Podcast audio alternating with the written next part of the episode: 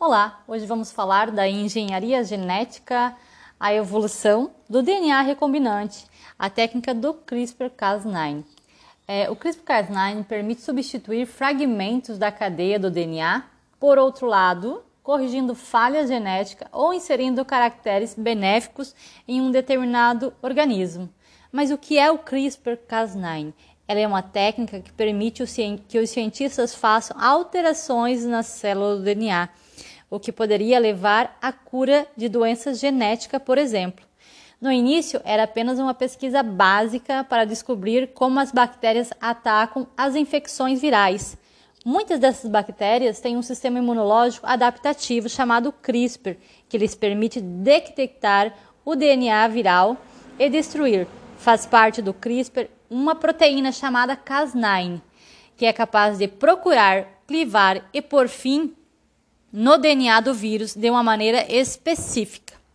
E foi por meio dessa pesquisa que Donald e Carpetin, para entender a atividade da proteína Cas9, descobriram que poderia trabalhar com ela como uma tecnologia de engenharia genética, uma ferramenta para o cientista agrupar ou inserir partes específicas do DNA dentro da célula, com uma incrível precisão.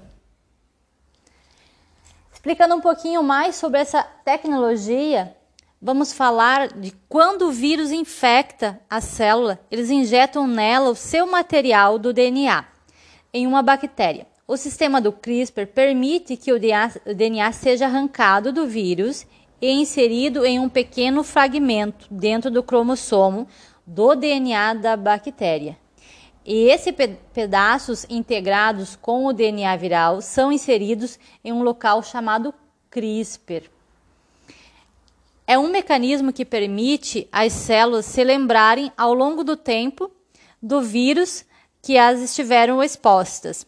E o mais importante, esses pedaços de DNA são passados à descendência das células, fazendo com que elas fiquem protegidas desse vírus não apenas por uma vez, mas por muitas gerações de células, permitindo que elas mantenham um registro das infecções. O loco do CRISPR é efetivamente um cartão de vacina genético da célula.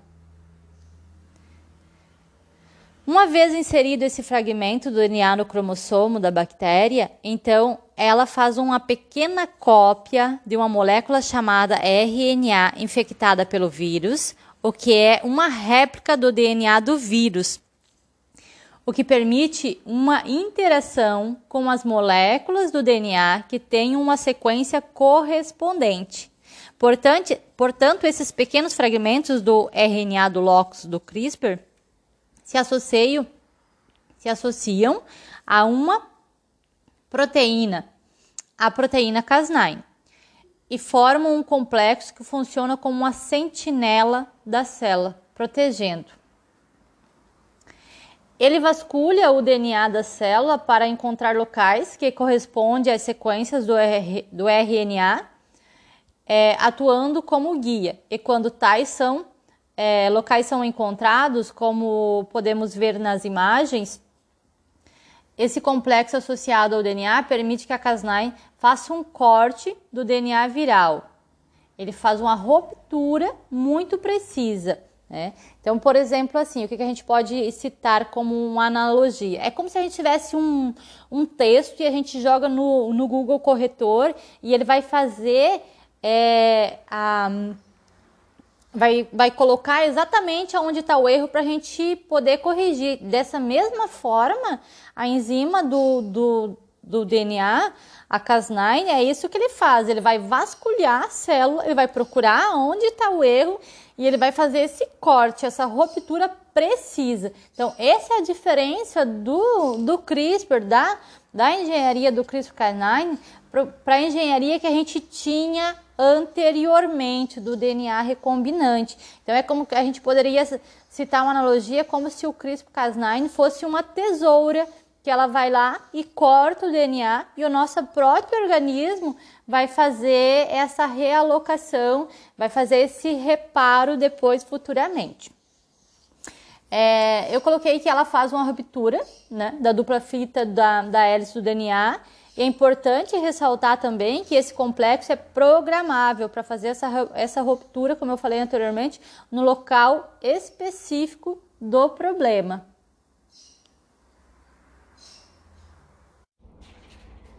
E essa ruptura da dupla fita do DNA nos locais é, certos, a gente pode estimular a célula a fazer o reparo dessa falha genética, ou seja pela ruptura, ou seja pela incorporação de uma nova informação genética. Bom, mas quais seriam as estratégias em humanos? Então, a primeira possibilidade seria ex vivo, você pegar a célula do paciente reprograma com a célula IPS, diferencia no tecido que você quer, no tecido alvo.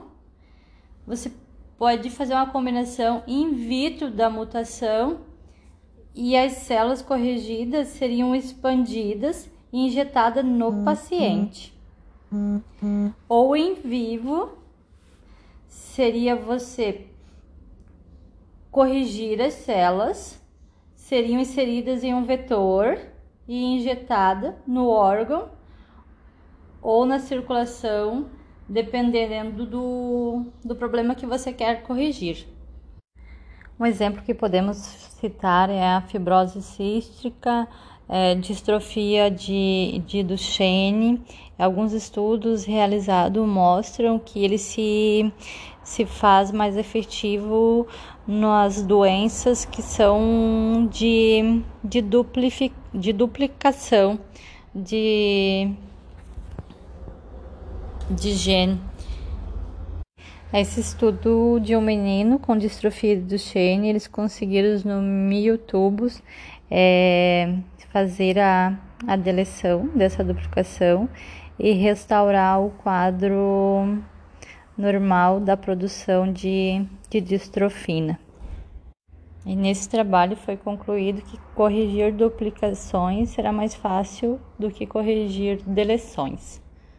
Outra forma de uso também da tecnologia do CRISPR que vem sendo usado e estudado é para ser realizado melhoramento genético no sentido de projetar humanos que tenham características melhoradas, como ossos mais fortes, é, menor suscetibilidade a doenças cardiovascular, é, para ter atributos que consideravelmente desejados, cor de cor dos olhos, uma altura, é, seria humanos projetados.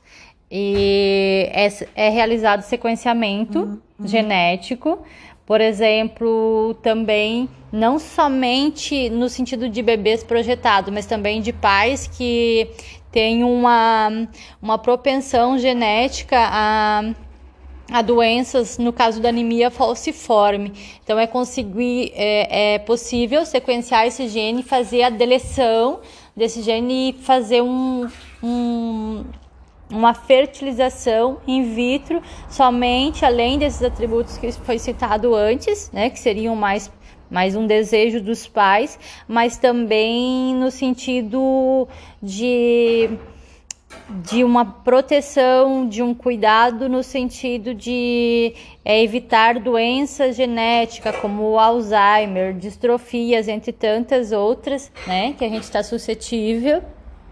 É, a, a ser acometido. Então, isso é bem usado hoje por casais que querem projetar esses bebês, que querem ter esse sequenciamento para ter uma segurança a mais é, na hora de, de, ter um, de ter um bebê e de que é, seus problemas genéticos não vão estar passando para esse para essa criança no caso. E aí as indicações clínicas vai desde doenças cardíacas, distúrbios, é, doenças congênitas, alterações neurológicas, déficit cognitivo, é, no caso de autismo, mioplausia, distrofias, como eu já citei antes, é, predisposição para o câncer hereditário, é, doenças é, neoplasia endócrinas, entre tantas outras questões, tipo má formação congênita, síndromes, imunodeficiências. Então, tudo isso pode ser é, é, possível pelo sequenciamento genético desse gene através da enzima do, do Cas9.